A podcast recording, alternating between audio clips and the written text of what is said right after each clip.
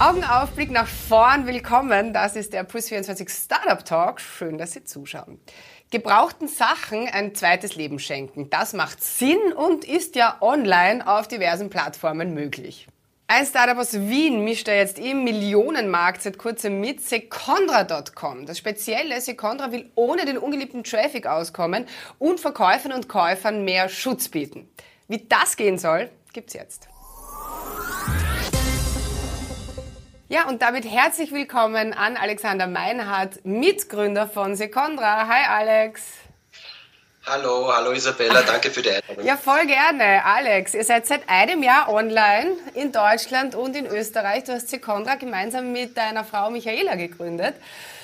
Ähm, warum eigentlich? Es gibt ja einige Secondhand-Plattformen. Was macht euch cooler und viel besser?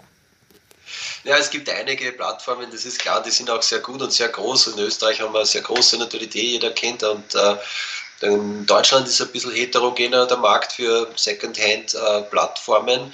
Äh, der Grund war für uns eigentlich der, dass wir überlegt haben, Selbstständigkeit und dann eigentlich eine, wo der Kapitalaufwand relativ, relativ gering ist. Und das, also ich selber komme aus dem Vertrieb, also ich war sehr lange auch im äh, Finanztrading, Commodity Trading, äh, habe am Finanzmarkt einiges schon gemacht und, und viel Erfahrung im Vertrieb und habe selber auch immer sehr gerne auf die diversen Plattformen Sachen verkauft und gekauft und gehandelt.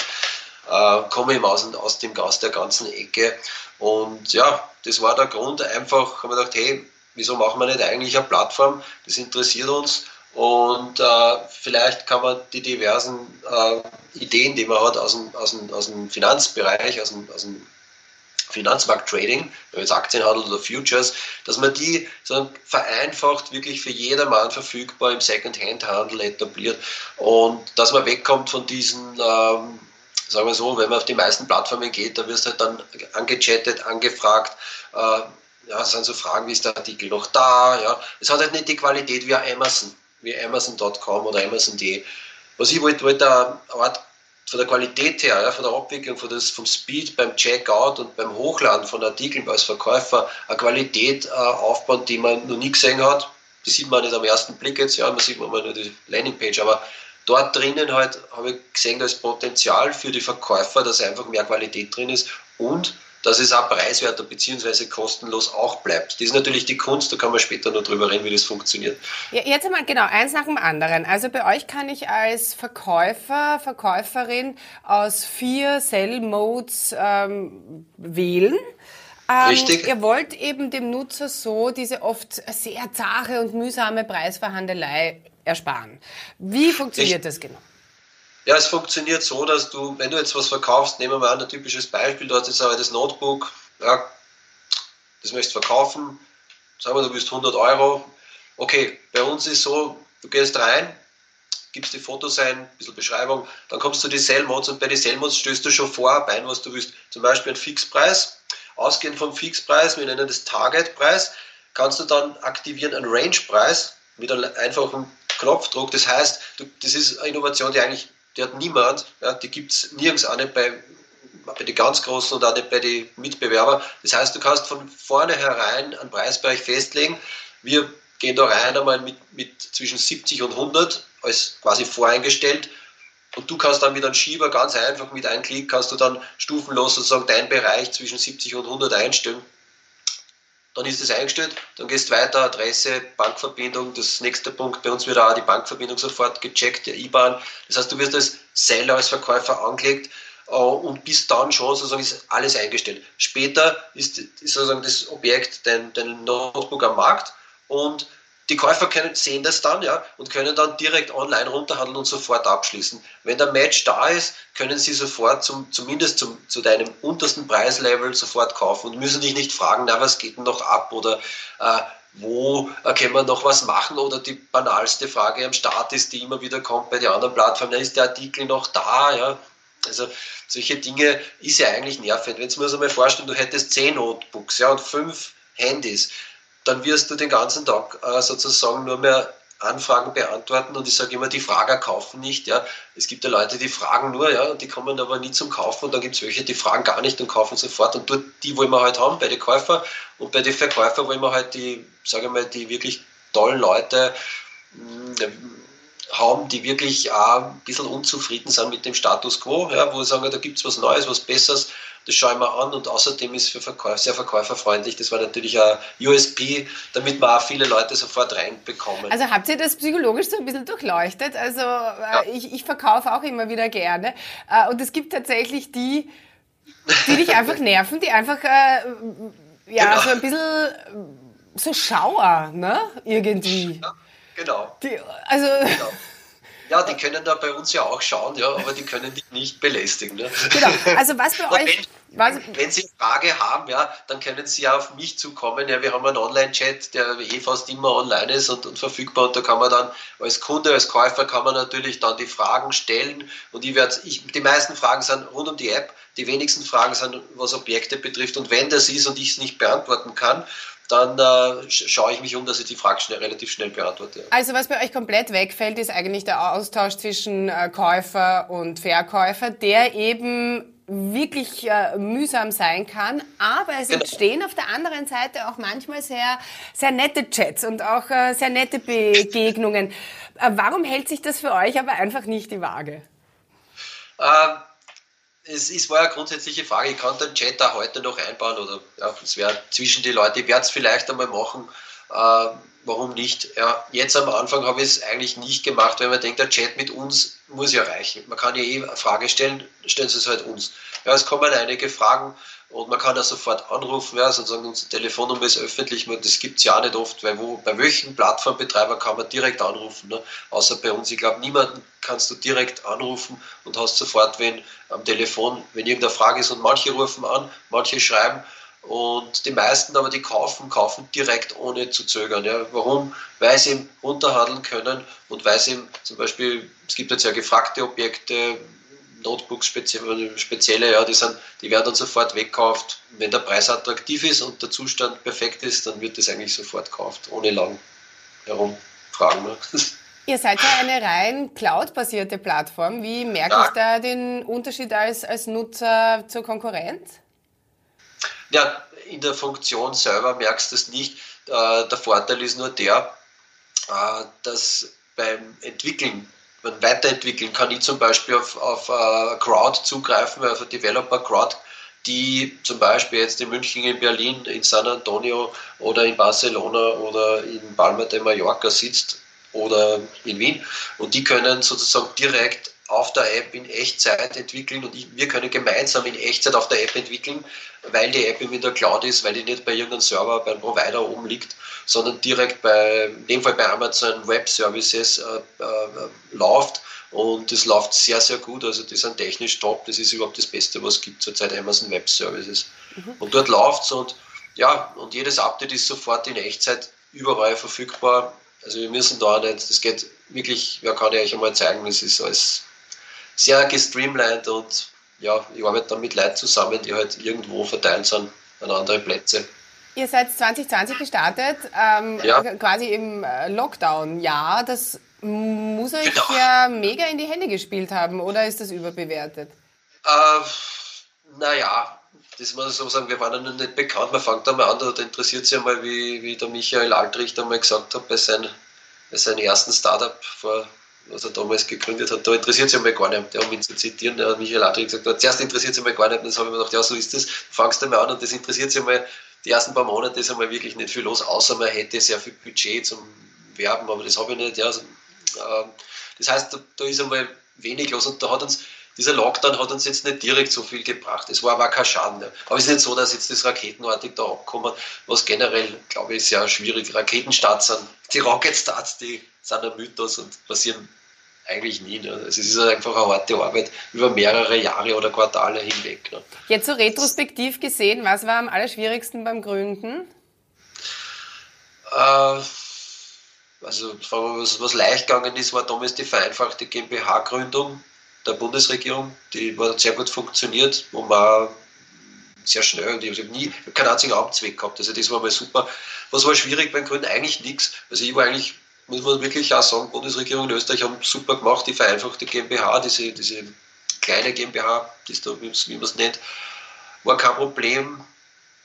Was schwierig war, war dann die Namensfindung, jetzt vom Marketing her, vom, vom Marketing und Sales und, und PR welchen Namen Ich habe dann über 100 Namen auf einer Liste gehabt, ja, dann müssen diese Namen aber die Domain-Name verfügbar sein, idealerweise in mehreren Ländern, nicht nur in einem, die .com sowieso, ja, die DE.at auch und vielleicht nur anderes Land wäre auch noch nicht, ja. So, und jetzt, jetzt hast du dann da die Namen und ja, und dann irgendwie ja, habe ich dann einen Mix gemacht aus, aus, aus Alexandra, also die weibliche Form von Alexander, und Second und, und habe irgendwann ist mir dann der Geist des Bilds gekommen, Secondra, ne? klingt gut. Und ist, glaube ich, ein super Name und eine tolle, dann habe ich geschaut, ist frei, ja, kurioserweise, wie, dann, wie wir dann nachher online waren, ja, äh, hat ein Freund von mir gesagt, der arbeitet bei Ministerium und die haben so einen Netzwerkschutz. Da hat er gesagt, du Alex, äh, da kommt eine Meldung, das ist eine Illegal Drugs Website. Ja. Das war natürlich dann der Wermutstropfen. Also, da habe ich dann mit den Betreibern dieses, dieses, dieses Antivirenpakets nur mal reden müssen, dass wir dann wegkommen von dieser Liste, weil wir eben äh, eben ein ganz normale, seriöse Marktplatz sind. ja. Aber das sind halt Schwierigkeiten, an die man gar nicht denkt. Ja. Das war dann ziemlich schwierig, das wegzubekommen, weil die, dieser Kalifornier, ja, was war die Gründung selber, also ich muss sagen, in Österreich mittlerweile, wenn das, ich weiß nicht, ob es das noch gibt, die vereinfachte GmbH war super. Die App-Erstellung ist natürlich der, der Hammer, wenn man eine Softwarefirma aufbaut und nicht jetzt der Profi-Developer ist seit 10, 20 Jahren Du so hast ja das alles, also oder hauptsächlich selber gemacht ja, und dir selber gelernt, ja, ne? Wenn man kein Geld genau. hat, ja, muss man selber ist, ran. Ich meine, das war einfach aus, aus Sparsamkeitsgründen eigentlich, weil man dachte, okay, wie stelle ich es an? Und wie ich studiert habe, habe ich schon mal was entwickelt, so was einfache Datenbank-Applikation, ja, damals für meine Eltern, für den Betrieb der Eltern und ja, bin kein, bin kein Programmierer, kein Geborener. Es gibt da viel bessere, darum greife ich manchmal zurück auf welche, weil die einfach ja, wenn man es wirklich kann, ist man einfach noch schneller und noch besser. Aber sie ist sehr schön geworden, sowohl die Seite als auch ja, die App. ja, Alex, ja. Was ich spannend finde, äh, laut Umfragen ist für 80 Prozent der Nutzer von Secondhand-Plattformen nachhaltig zu handeln ein Motiv. Ähm, es können sich sogar immer mehr Menschen vorstellen, und das finde ich wirklich krass, ein Geschenk aus zweiter Hand zu verschenken. Ja, also ja. das wäre vor einigen Jahren völlig undenkbar gewesen. Wohin wird denn in deinen Augen diese wirklich spannende Secondhand-Reise noch gehen? Ja, also ich glaube, die nächsten zehn Jahre sehe ich jetzt äh, das so, dass man erstens einmal die Qualität im Secondhand-Plattformbereich ist wirklich aber es große Unternehmen sind, die tolle Leistung machen und wo man auch wirklich arbeiten kann. Aber irgendwie ist es halt immer nur die Schmuddelecke, ne? wenn man Secondhand, man geht da rein, ja, und man, man ist aber froh, wenn man wieder draußen ist. Ne? Und, so, ja, und bei uns ist halt so, da gehe ich rein und da will ich eigentlich nicht dort bleiben. Also wir haben zum Beispiel verweilt auf der Page von dreieinhalb Minuten. Was ich will, ich möchte eine Qualität bieten wie Airbnb beim Apartment vermieten ja, wo ja auch der private Vermieter sozusagen sein Apartment, was er nicht benötigt oder sein Zimmer auf Airbnb gibt und die Leute eine Community bilden, die untereinander wirklich geschlossen ist, was auch nicht, muss nicht jeder rein, ja, aber die wirklich eine tolle Qualität liefern, sozusagen der Vermieter und aber auch äh, der, der Käufer, also der Mieter. Und das Gleiche machen wir bei uns auf der Plattform, dort geht die Reise hin um der Frage zurückzukommen, also ich möchte eine Qualität haben in der Abwicklung, in der Seriosität und im Vertrauen wie Amazon. Äh, wir werden nie so groß wie Amazon, also das ist das falsch verstehen. Es wird immer ein Nischen, ein Boutique, ein Marktplatz bleiben. Äh, aber äh, im Endeffekt wird da drinnen die Leute, die da drin sind, wissen, das passt. Und wenn was nicht passt, dann, dann sind wir da und dann regeln wir das. Und wir lassen auch nicht jeden rein, also wir sind relativ selektiv beim Onboarding. Also wenn du mal onboardest, wenn du mal wirst du sehen, da gehst du durch einen Flow durch. Also den hast, ich glaube, diesen Flow, den wir haben beim Onboarding, hat niemand. Nein, ich habe mir das angeschaut, das ist, äh, ja, das ist ziemlich heftig. Ja, es ist zum Beispiel. Warum ist euch das so wichtig? Es war mir extrem wichtig und warum war es mir wichtig? Ja, ich habe halt geschaut äh, in andere Bereiche, also nicht jetzt im, im, im Second-Hand-Marktplatzbereich, weil dort habe ich mir nicht viel abschauen können, ja, weil es eigentlich sozusagen ja, schaut man sich an, aber ist nicht zum kann man sich keine Inspiration holen. Die Inspirationen haben wir bei anderen Unternehmen geholt, bei anderen Web-Applikationen, die aus einer komplett anderen Richtung kommen und die es geschafft haben, eine Community aufzubauen, die eine enorm hohe Qualität hat. Warum ist das wichtig? Wenn du Payments hast, Zahlungsströme, ne? jede Reklamation, jedes sozusagen, äh, jede, jede Schwierigkeit bei der Abwicklung physisch Objekt übergeben, verschicken oder zahlungsmäßig, ja, führt zu enormen Aufwand. Ich habe mir Plattformen angeschaut, die zugesperrt haben in Deutschland, sehr gute Plattformen äh, und die enorme Umsätze gehabt haben, aber die Kosten waren höher als der Umsatz. Die haben dann zugesperrt. Und für mich war klar, also mein Ziel ist, dass man irgendwann einmal so 10, 15 Mitarbeiter hat, aber das Unternehmen schon 80.000, 100.000, 150.000 oder Millionen Kunden hat und mehr als 15 Mitarbeiter möchte ich nie haben. Das heißt, warum, zurück zum Onboarding, deswegen am Anfang stößt die Qualität sich. Ja, beim Eingang, beim Restaurant, wenn du reingehst, dort ist der Pult und dort ist das, das schöne dicke Buch mit den Reservierungen oder ein Display oder ein Tablet, wo der, der Oberkellner oder der, der verantwortliche Manager dann die Reservierung hat und wer keine hat, okay, wenn man voll ist, muss man wieder umdrehen. Ne? Also man kommt, das ist der Trend, ich glaube, man darf nicht so leicht reinkommen und man darf nicht so leicht aufgenommen, man muss ein bisschen was hergeben. Es gibt manche, die sagen, okay, das will ich nicht, muss ich da jetzt meinen Namen wirklich hergeben?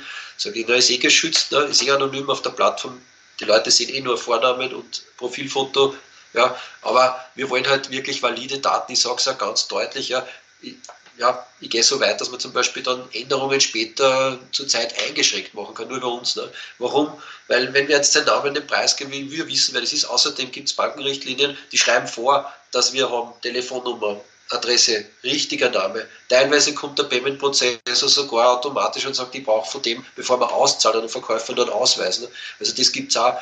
Und insofern äh, dieses sozusagen, ich verstecke mich und schreibe hin, ich Profil bin ich, ja, und, und irgendwo mache einen Übergabepunkt in der Stadt, ja, niemand wird jedem jemals wissen, wer das war. Das ist ja auch komisch, ne? weil wenn ich was Gutes verkaufe und wenn ich, wenn ich, wenn ich als Plattform weiß, wer, wer du bist, ja, du als Verkäufer und wer ich bin, der Käufer, dann, dann, dann kannst du ja vertrauen darauf, dass die Plattform das geprüft hat. Ne? Und das wird halt sehr oft auch nicht gemacht. Oder es wird nachher eingefordert, was sehr unangenehm ist. Oder? Also alle, jede Art von Daten, die man nachher liefern muss, ja, ist okay. halt nicht so angenehm. In zehn Jahren werden wir dort sein, dass wir, dass wir die Qualität haben wie Amazon im Second-Hand-Bereich. Ja. Und damit auch salonfähig sind. Alex, ja. ihr werdet äh, eure Community finden, davon bin ich fix überzeugt, das weiß ich. ähm, äh, wir spielen zum Abschluss noch eine Runde Spamagement. Das mache ich mit all meinen Gästen. Zuerst reden, dann denken. Ja? Bereit? Ja. Herz oder Hirn? Herz. Schenken oder verkaufen? Verkaufen. Feilschen oder blöffen? Bluff. Vintage oder shabby? Vintage. Heute oder morgen? Morgen. Träumen oder aufwachen? Ja, träumen. Ach, natürlich. Alex, alles, alles Gute. Danke. Ciao, bis bald. Danke. Tschüss. Tschüss.